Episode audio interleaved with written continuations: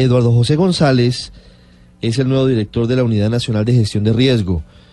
En ese cargo ya había estado, es un hombre que ha dedicado gran parte de su vida a la atención de emergencias. De hecho, había sido funcionario en esa misma dependencia en el gobierno del expresidente Álvaro Uribe. Doctor González, buenos días. Ricardo, muy buenos días. Supremamente complacido de estar nuevamente con ustedes y de poderles dar un saludo a todas las personas que nos escuchan, a la mesa de trabajo, a todo el equipo, complacido de poderlos saludar. Asumió el cargo y de inmediato con, con emergencias, ¿no? En, en Bichada, en Guainía y esta en Mocoa. ¿Cómo están hoy las cosas en Putumayo? Tomé posesión el viernes cerca a la medianoche con el presidente Duque, quien generosamente me honró con poder ocupar esta posición para servirle a Colombia e inmediatamente me dio instrucciones que me desplazara hacia las zonas de mayor afectación por inundaciones, que es en la, en la Orinoquía. Y el día de ayer estuvimos en Mocoa. Vamos a hacer dos temas diferentes. Primero, la Orinoquía. Tenemos seis departamentos afectados, Arauca, Guainía, Guaviare, eh, Meta, Bichada y el Casanare. 20 municipios, aproximadamente unas 54 mil colombianos, personas han sido afectadas.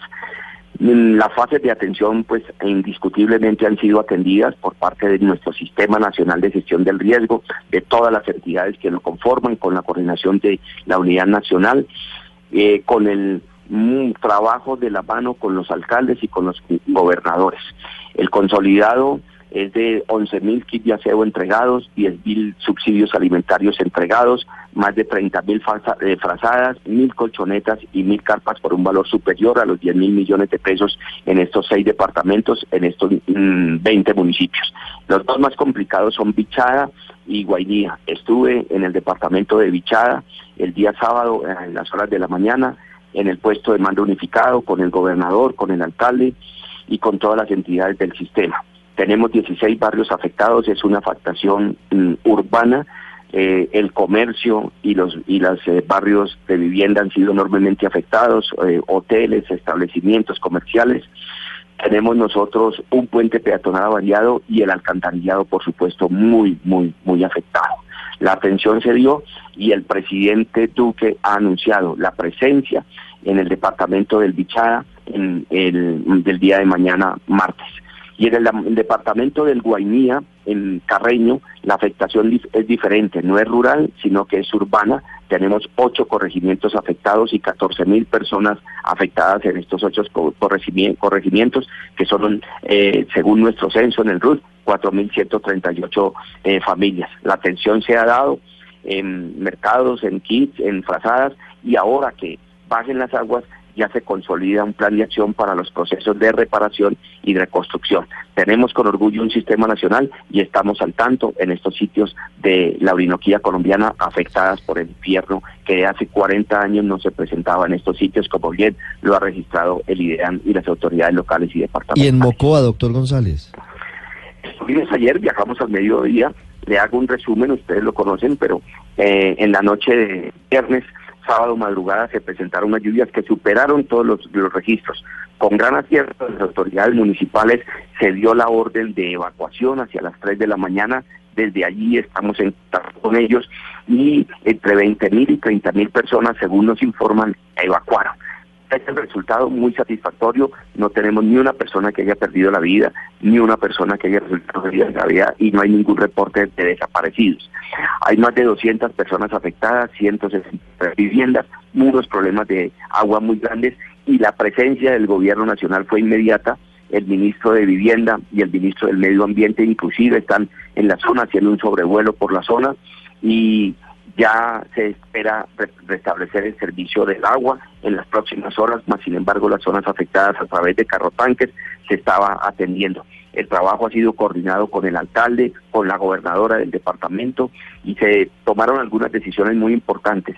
Se dio la declaratoria de calamidad nuevamente para Mocoa para poder operar muchísimo más rápido, acelerar todos los proyectos que se vienen de la etapa de reconstrucción y ayer, por ejemplo, se tomó la decisión de aplazar las pruebas saber, saber que estaban destinadas para eh, hacerlas ayer domingo. Doctor y gracias al trabajo con los profesores pudieron pasar las pruebas. Doctor González, eh, más allá de apagar incendios, pues, o en este caso atender emergencias, ¿se ha pensado en mover de pronto a esta población que está en permanente riesgo? Claro que sí, claro que sí. Esta atención de las emergencias es muy importante y se presenta y debemos hacerla y debemos ayudar, pero el problema de fondo es ese. El problema de fondo es terminar el POT, todavía no se ha terminado, eh, hacer la evaluación respectiva de cuántos son los predios afectados. Nosotros tenemos más de 40 mil, de 4 mil predios eh, que se pueden ver afectados, de un total de 8.134 predios que están en Mocoa. Hay un plan de acción y con base en la terminación del plan de ordenamiento territorial se podrán hacer en primer obras de mitigación y en segundo lugar mm, labores profundas de reubicación donde sea necesario. Indiscutiblemente ese es el fondo de las cosas. Sí. ¿Y de qué depende una decisión sobre si se reubica o no total o parcialmente Mocoa, doctor González? De los estudios técnicos y científicos, mm. del POT, del análisis de vulnerabilidad, del análisis que se tienen por parte de todas las personas involucradas en este tema. Planeación Nacional ha estado al frente y ya hay contratado todo un, estudio del POT y esperamos que en unos dos meses ya lo podamos consolidar para así tomar decisiones bien importantes y de fondo. Es decir, que en dos meses tendríamos decisiones sobre si se debe o no reubicar Mocoa. En dos meses se recibe el POT, luego hay que hacer pues todas las eh, superposiciones, si se puede decir, y, por lo menos decir, yo creo que hay una reubicación parcial importante que tenemos que asumir y que tenemos que ayudar, y por supuesto que tenemos que trabajar con base en nuestros estudios técnicos que se tienen que presentar. Las seis de la mañana, 58 minutos. Doctor Eduardo José González, gracias por estos minutos y estaremos acompañándolo con la situación en Mocoa. Muchísimas gracias, estaremos siempre prestos a dar la información y lo más importante, gracias por permitirle decir a Colombia lo que estamos haciendo y poder hacer un llamamiento para que las personas que vivan en alto riesgo no estén ubicadas en este sitio. El problema no es la naturaleza, el problema somos nosotros. Muchas gracias. La gobernadora de Putumayo es Sorrel Aroca y nos atiende hasta ahora. Gobernadora, buenos días. Buenos días para cada uno de ustedes. Gobernadora, ¿cuál es a esta hora el reporte en Mocoa y en otros municipios de Putumayo? ¿Cuál es el balance de damnificados y de afectados por las lluvias de las últimas horas? Bueno, afortunadamente y por la naturaleza no ocurrió lo que nos ocurrió el pasado 31 de marzo de 2017, que fue una avenida torrencial, una avalancha lo que ocurrió este 12 de agosto en la madrugada fue una creciente súbita, especialmente de los ríos Mulato y el río Mocoa en nuestra capital, eh, pues dejando afectaciones afortunadamente materiales, como ya lo escucharon de la voz de la primera autoridad del municipio, el señor alcalde, 14 eh, viviendas eh, en colapso, tenemos alrededor de 70 familias damnificadas que en estos momentos, como lo manifestaba el director de la Unidad Nacional de Gestión del Riesgo, están siendo atendidas de manera humanitaria. Sí. Gobernadora, además de Mocoa, ¿qué otros municipios de Putumayo sufrieron daños? Estamos presentando afectaciones en el municipio de Puerto Guzmán con alrededor de 286 hectáreas de plátano y yuca afectadas eh, mayoritariamente el sector agropecuario Asimismo, los municipios de Villagarzón, que siempre que ocurre algo en Mocoa, Villagarzón está a media hora de Mocoa, es colateral. En Villagarzón en estos momentos el acueducto y otras afectaciones materiales en el municipio y de semanas atrás cada año el invierno es más crudo en la región amazónica, como lo acababan ustedes de mencionar en el reporte. Estamos hablando de que Bichada y Guainía, como lo explicaba el director de la Unidad Nacional del riesgo. Ambas son regiones amazónicas como Putumayo, son ecorregión amazónica, están siendo afectadas y cada año la sensibilidad sobre la Amazonia nos lleva a reflexionar a que el país necesita una política pública que genere un desarrollo diferencial equilibrado para la región amazónica, donde somos cerca de dos millones de habitantes, alrededor de nueve departamentos del país. Por esta razón, otros municipios, igualmente de hace varias semanas con este invierno, Orito, Valle del Guamués y los cuatro del Valle de Siundoy. Gobernadora, cuando el año pasado ocurrió la, la emergencia que causó más de 300 muertos, comenzó a plantearse la idea de una reubicación parcial o total de Mocoa. ¿Hay algún avance en esa, en esa medida, en esa dirección desde entonces? Es cierto y pienso que los hechos del 12 de agosto no lo ratifican hacemos un llamado para continuar por parte del Gobierno Nacional, a quien agradezco esa inmediatez y esa preocupación de nuestro presidente Iván Duque. Aquí tenemos al ministro de Medio Ambiente desde ayer Ricardo Lozano, al ministro de Vivienda, eh, Jonathan Malagón, y al director de la Unidad Nacional de Gestión de Riesgo, como lo acabaron de escuchar, y esa es una voluntad decidida. Y esa misma voluntad queremos que continúe para hacer ese acompañamiento técnico a la primera autoridad del municipio, quien es quien es quien ordena el suelo y su uso, y igualmente a nosotros como autoridad departamental, porque definitivamente la reubicación, el reasentamiento de comunidades que presentan este riesgo en una capital como Mocoa, la capital más bañada de ríos del país, realmente es una necesidad, pero con un acompañamiento técnico y serio para que definitivamente puedan las familias estar tranquilas. Pero, gobernadora, ¿qué adelantos hubo eh, desde el 31 de marzo del año pasado a hoy? Porque eh, vimos, eh, pues, estupefactos las imágenes de las casas que se llevó el río. Pues en las últimas horas. Es decir, ¿realmente sí se hizo algo en estos 16, 17 meses? Decir que no sería faltar a la verdad.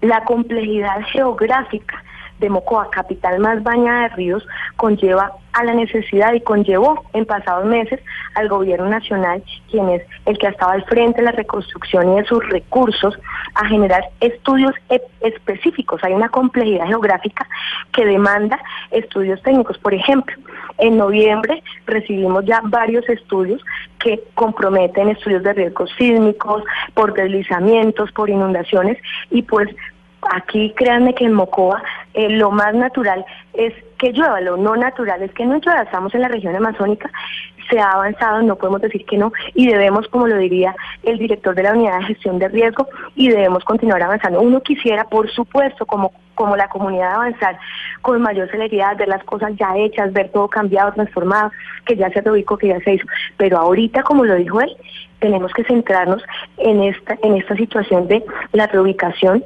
de lo que ya se ha determinado y que financieramente tiene unos costos muy altos que ni alcaldía ni gobernación podrían soportar. Gobernadora, eh, pero la, la solución definitiva a esta problemática que viven tantos habitantes de Mocoa, tantos habitantes de su departamento, ¿cuándo se podría ver? Es decir, dentro del planteamiento que ustedes ven a futuro, ¿en cuánto tiempo de pronto podrían estarse dando soluciones definitivas a este riesgo? Existe un COMPES para la recuperación de Mocoa por alrededor de un billón de pesos. Ayer hablábamos de eso y vamos a generar unas mesas como de empalme entre lo que se ha hecho, lo que falta por hacer y lo nuevo que realmente tiene que concretarse como los reasentamientos humanos y reubicación. Pero eh, definitivamente este COMPES va para una superación de las dificultades de Mocoa a tres años. Sí, gobernadora. ¿Y hay ya compras de terrenos con miras a esa futura reubicación de Mocoa o de partes de Mocoa? En estos momentos no hay, hay compra de terrenos, por ejemplo, las viviendas que se están construyendo, las que ya se han entregado, el acueducto que inició sus trabajos, la plaza de mercado. Eh, en este en ese sentido ya hay compra de predios, pero para la reubicación no. Por eso nuevamente hago ese llamado sentido y sé que lo va a hacer de manera decidida el gobierno nacional, que ahora tenemos que trabajar en el financiamiento de reasentamiento y reubicación parcial de comunidades que presentan riesgo. Las 7 de la mañana, cuatro minutos. Gobernadora Sorrela Roca, gracias a ustedes por visibilizar, por preocuparse que nosotros, que es muy importante y sobre todo hacer este llamado para, desde la región amazónica del país, somos cerca de dos millones de habitantes, sobre la necesidad de un desarrollo, de un ecodesarrollo para una región que le da no solamente al país, sino al mundo el aire. Gobernadora, ¿sabe usted si el presidente Duque irá a Mocoa en las próximas horas o en los próximos días? Pues él ha anunciado y yo pienso que va a ser una sorpresa. Le ha anunciado que va, está haciendo recorrido por Bichada, Guainea, Meta, Arauca, las regiones afectadas por esta ola invernal. Muy seguramente lo que hemos escuchado es que lo tendremos en Mocoa.